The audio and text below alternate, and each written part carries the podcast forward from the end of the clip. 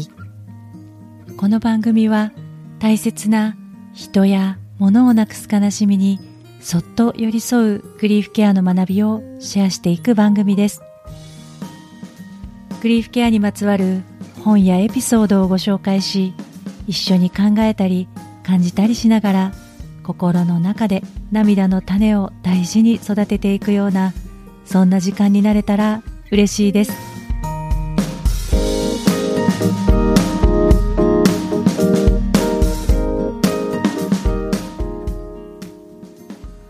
こんにちは。グリーフケア勉強中の今尾玲子です。前回のエピソードでは11月30日は人生会議という名前で厚生労働省がある取り組みを推進しているんですというお話をさせていただきました。その取り組みが ACP アドバンスケアプランニングといって人生の最終段階に自分がどんな医療やケアを受けたいか前もって考えて家族や近しい人医療やケアのチームと繰り返し話し合って共有しておきましょうという取り組みです。いざ何かが起きた時混乱した中でいろんなことを決断していかないといけませんよね。よくわからなくて深く考えられずに流されることもあったりするかもしれません。だからこそ何でもない平和な時からもしもの時のことを考えていくことは大切なことだなということはとてもよくわかります。ただそれをいつどんな風に考えて話し合っていくのかかなか難しい気がしますよね私には高齢の父がいるので聞いておかないといけないなと思いながらどういうふうに聞いてみるものなのかよく分からずに、まあ、それをなんとかさらりと、ね、聞いてみることができればなと思って先日父に「どう思ってる?」っていうことを聞いてみたその時のことも少し、ね、前回お話ししてますがやっぱり話を深めて聞くっていうのはもっとね時間をかけるかタイミングを選ぶかやり方を変えるか必要だなと思いました。もう一つ感じたのが父親に聞く前に私自身はどう思ってるの？考えたことがあるのか？っていうことでした。自分自身に向き合っていくことでもあるのでなかなか大変ですよね。そこで私はグリフケアを学ぶ同級生の子が教えてくれた医師が開発をしたあるカードを使って私自身がもしもの時どんなことを大切にしたいかを考えてみることにしました。今日はそのことをシェアさせていただきたいと思っています。よかったら聞いていってください。人生の最後にどうありたいかなんてなかなか重々しい感じがしますよね。あとは最後を家で過ごしたいのかとか延命措置はどうするのかといった医療的なケアのチェックリストが思い浮かんできたりもするかもしれません。ただ ACP アドバンスケアプランニングで重要視されているのはそういったこと以上にその人自身が何を大切にして生きてきたかという価値観を共有することで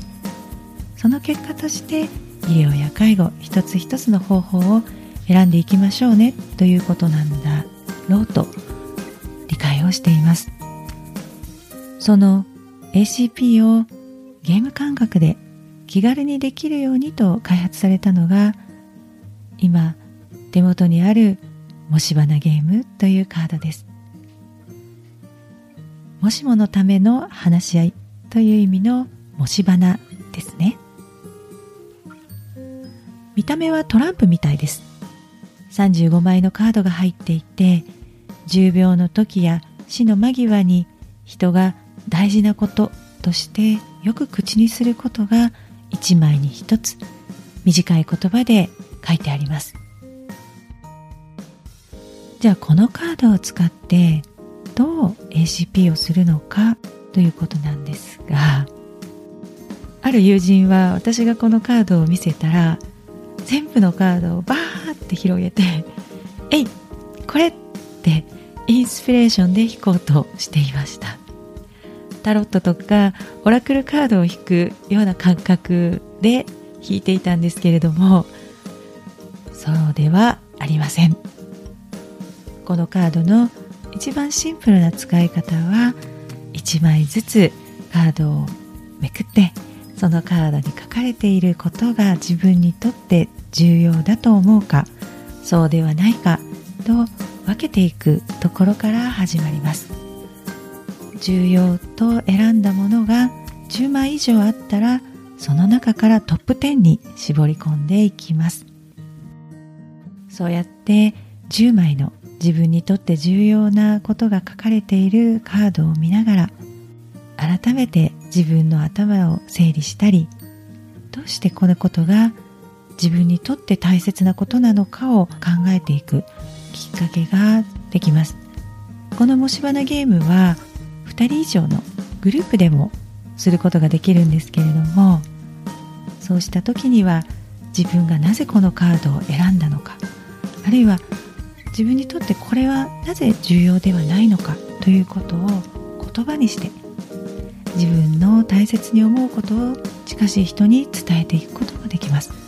私が選んだ10枚はすでにシャッフルされてしまったので全部を思い出すことができないんですけれどもトップ3ははっきり覚えています。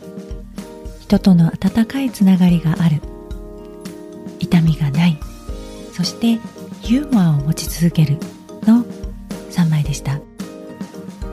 私にとってこの3枚はトップ10の中でも際立って重要だなと思えるものでした。その理由は何だろうって考えていた時に気づいたことがありました。3枚のうちの特に人との温かいつながりがあると痛みがないの2つは私が今ホームで過ごしている高齢のおばや一人暮らしをしている父親に対して願っていることと同じだったんですね。一月に一度会いに行くというぐらいしか私にはできていないんですけれどもこの1年半は移動制限や外出自粛といった期間が続いてその一月に一度会うということもできなくなってしまっていました。その時に本当に強く思ったんですよね。私が何もできない。何かあっても行くこともできない。そういう不安というか罪悪感みたいなものがじられてきた時がありました。ただその時に気づいたのは私がいなくてもおばや父の周りには優しくしてくれる人がいる。きっと大切にケアをしてくれる人を感じられているんじゃないかなっていうことでした。また私自身も会いに行くことはできなくても電話をしたり手紙を書いたりそういうことで何かしら温かいものを届けられるんじゃないかと思えるようになりました。それ以来ただ大丈夫かなと心配するのでもなく私は何もできてないと嘆くのでもなくおばも父も必要なサポートを受けてその人たちから大切にしてもらってる。おかげで安心して暮らせてる。としっかりイメージができるようになりました。その経験があったから今回私は人との温かいつながりがあるというカードを一番私にとって重要なものとして選択したのではないかなとそんな気がしています。ちなみにトップ3の2番目と3番目は順番を迷いました。痛みがないが今は2番目。でユーモアを持ち続けるが3番目なんですけれども本当は痛みがあったとしてもユーモアを持ち続けられる自分でいたいなという気持ちはあります。ただ今その自信がないので2番目に大切なのが痛みがないなんですね。このもし花ゲームはもしもあなたがあと半年の余命だとしたらあなたにとって大切なものは何ですか？というテーマが設定されています。でも私その説明を読まずに10枚を選んだのでもし真剣にあと半年の余命と意識をしてカードを選んだらまた違うのかもしれないなと思います。一人でする時とグループでする時でも気づくことはきっと違います。ACP でも繰り返し何度でも話し合って共有していきましょうと書かれています。気持ちは変わるものですし本当に大事なことは最後の最後に顔を出してきたりもします。11月30日は人生会議の日。自分にとって大切なものを考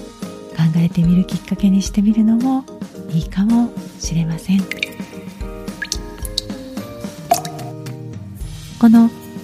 お医者さんが開発されたもし花カードについては番組詳細欄にリンクを貼っておきますので関心のある方はチェックしてみてください。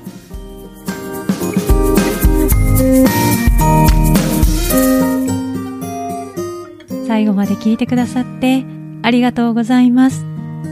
感想やメッセージは番組欄にあるフォームからぜひシェアしてください。今日もどうぞ自分の気持ちを大切にお過ごしください。それではまた。